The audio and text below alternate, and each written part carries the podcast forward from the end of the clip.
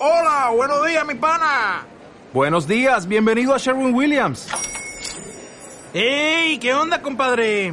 ¿Qué onda? Ya tengo lista la pintura que ordenaste en el ProPlus app. Con más de 6.000 representantes en nuestras tiendas listos para atenderte en tu idioma y beneficios para contratistas que encontrarás en aliadopro.com. En Sherwin Williams somos el aliado del PRO.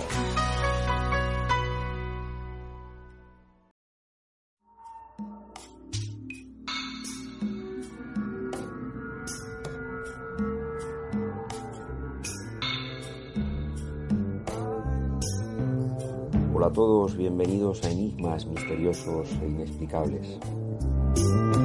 Yo soy Marcus Polvoranca y hoy retomo por fin, después de más de un año de inactividad, este pequeño podcast dedicado a lo extraño, a lo bizarro, a lo sobrenatural. En esta ocasión quiero hablaros de un suceso increíble que tenía lugar en la lejana India en el año 2007.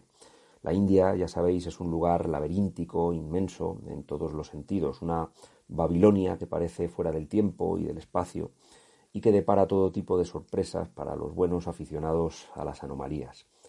Debemos situarnos, como decimos, en el año 2007, en una aldea próxima a la localidad de Patrame, en el estado de Karnataka.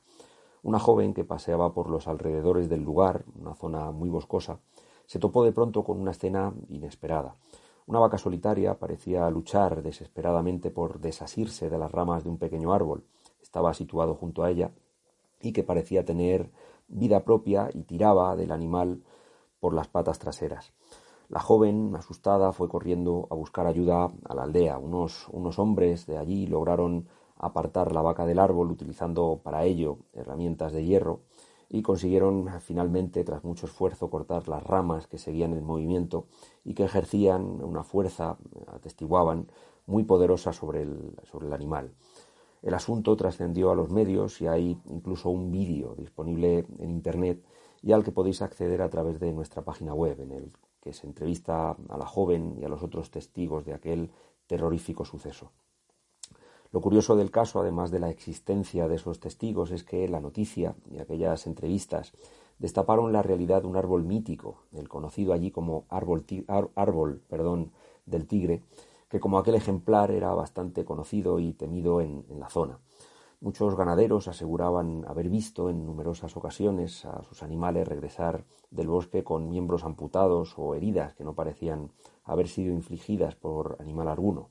Al parecer no se trataba de una especie de planta en particular, sino de una especie de maldición que en, un momento concreto y a través de espíritus, daimones perversos, ataca a un árbol en particular y le hace cobrar vida, cobrar movimiento y querer cobrarse a su vez, de algún modo, su tributo en forma de sacrificio.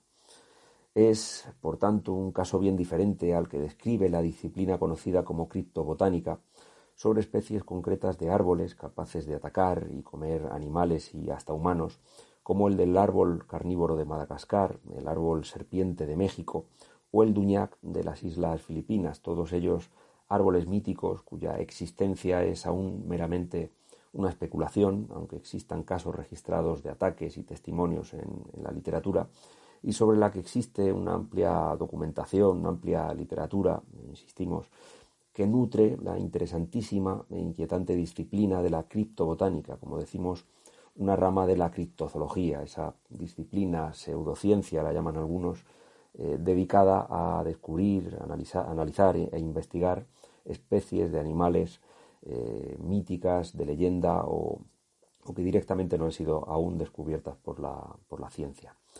Y en fin, hasta aquí esta nueva edición de Enigmas misteriosos e inexplicables. Espero que os haya gustado y que nos acompañéis en la próxima entrega. Un saludo a todos. Chao.